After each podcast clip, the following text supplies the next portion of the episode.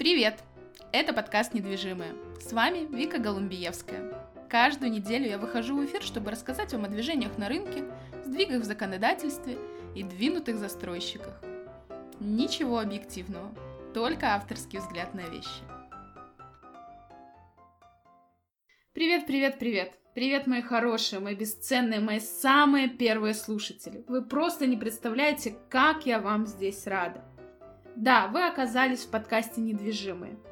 И его идея заключается в том, чтобы раз в неделю собирать самые топовые, самые горячие новости и делать на них небольшие такие обзорчики, чтобы вы не листали эти бесконечные новостные ленты, телеграм-каналы, а просто включали по пути на работу или во время пробежки и слушали.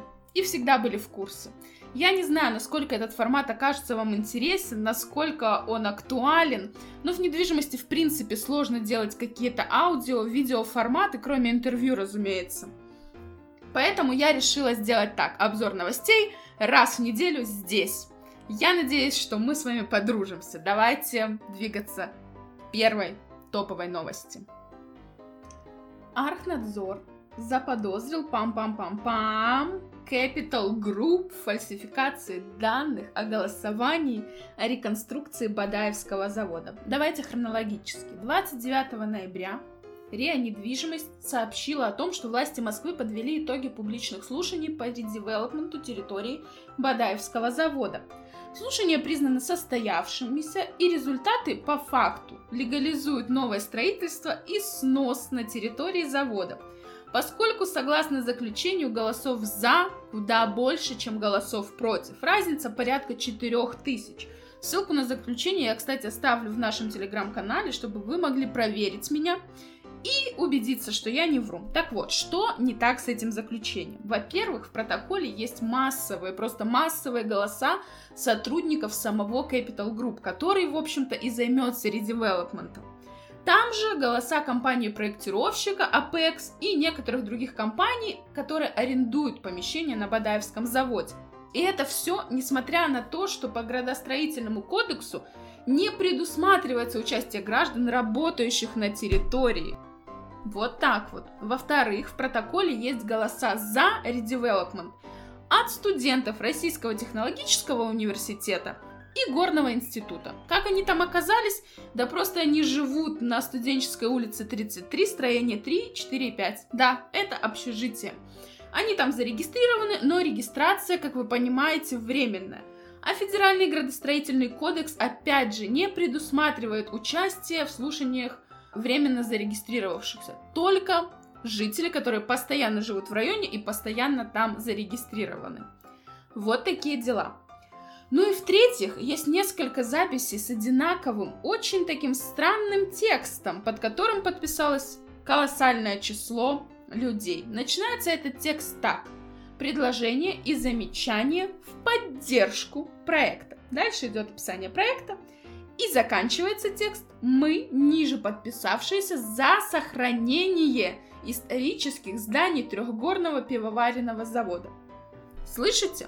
Конец и начало фразы принципиально отличаются по смыслу. Ну невозможно быть за проект редевелопмента и за сохранение завода одновременно.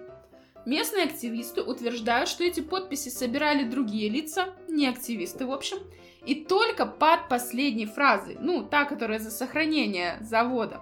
В текущей же трактовке голоса как минимум непонятно как засчитывать. В общем, дело громкое и неоднозначное. Даже Сергей Семенович Собянин не остался в стороне.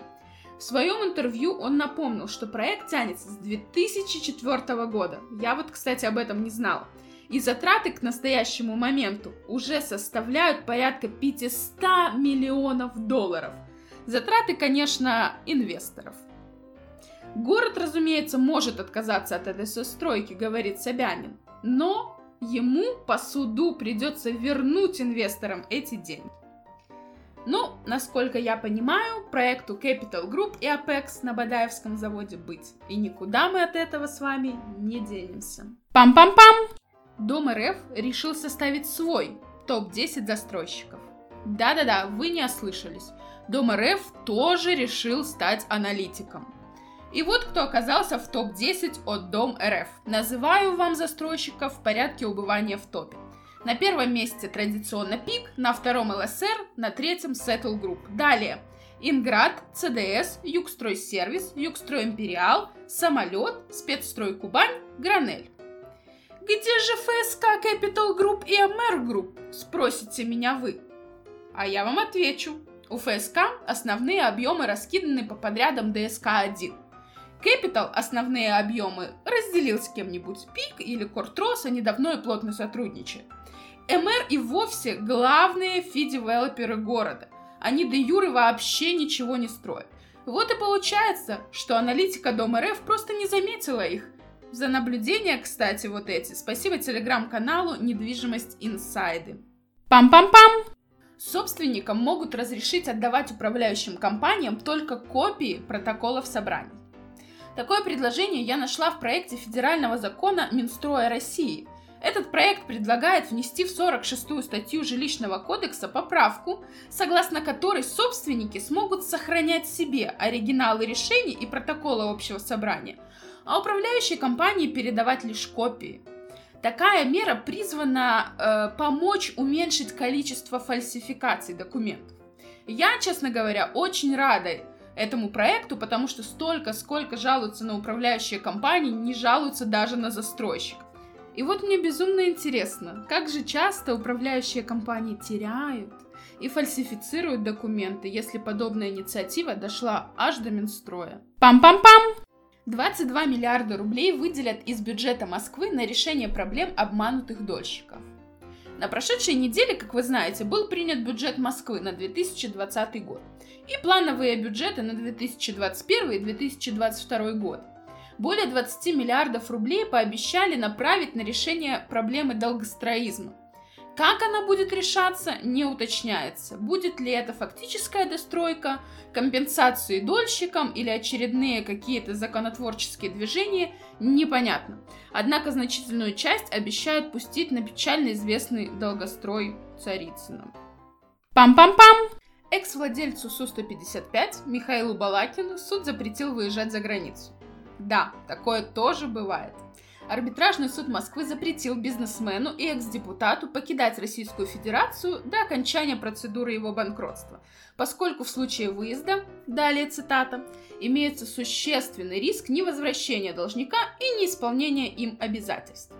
Сейчас, согласно данным суда, господин Балакин должен 3 миллиарда рублей – при этом он уклоняется от исполнения своих обязательств и, в общем-то, просто не отвечает на запросы финансового управляющего. Блин, а что так можно было? Ну, видимо, да. Если вы вдруг забыли, кто такой Михаил Балакин, я вам напомню. Он был депутатом и владельцем девелопера Су-155. Когда у последнего возникли проблемы, по всей стране осталось недостроенными порядка 145 домов. Но это, в общем-то, не помешало Балакину баллотироваться в мэры Москвы в 2018 и вся Москва была увешана плакатами с его портретом и лозунгом «Всех построю». Господи, какой же испанский стыд. Пам-пам-пам! Покупатели A-Residence от 01 Properties могут не получить апартамент. Вы знаете, печальное письмо пришло э, в редакцию телеграм-канала Новостройман от покупателей апартаментов A-Residence. Вот что они говорят. Nolidin Properties заключил с покупателями предварительные договора долевого участия и уже год как избегает подписания обычного ДДУ. Давайте вспомним. А Residence это такой красивый комплекс апартаментов в Замоскворечье на острове Балчук. Активные продажи здесь начались в 2017 году. Но, что удивительно, у комплекса не было ни проектной документации, ни ДДУ. За 300-350 тысяч рублей за квадратный метр девелопер предлагал красивые рендеры и предварительные ДДУ. Покупатели почему-то соглашались на такие условия. В декабре 2018 со всеми покупателями должны были заключить основной ДДУ, а в конце 2019 уже выдать ключи от апартаментов с отделкой и встроенной сантехникой. Но этого, как вы понимаете, не произошло. Сначала просили подождать, потом сменили двух генподрядчиков, затем стали привлекать кредитные деньги ВТБ для завершения строительства. Сроки сдачи сместились сначала на второй квартал 2020 года, теперь на сайте вообще указан первый квартал 2021. По свидетельствам покупателей, в связи с этим их просили даже подписать акты задним числом, по которым застройщик снимает с себя все обязанности по срокам завершения строительства и не несет никаких штрафных санкций за срывы сроков. Дольщики уверяют, строительство на объекте остановилось. Покупатели просто в панике, что предварительные договора не будут признаны основными, и они могут потерять как деньги, которые они уже заплатили, так и недвижимость. Представители застройщика справедливости ради связались с каналом Новостройман и утверждают, что делают все возможное, чтобы получить всю нужную документацию для оформления ДДУ. Ну, вы знаете, я очень надеюсь, что это правда, хотя есть много, конечно, сомнений.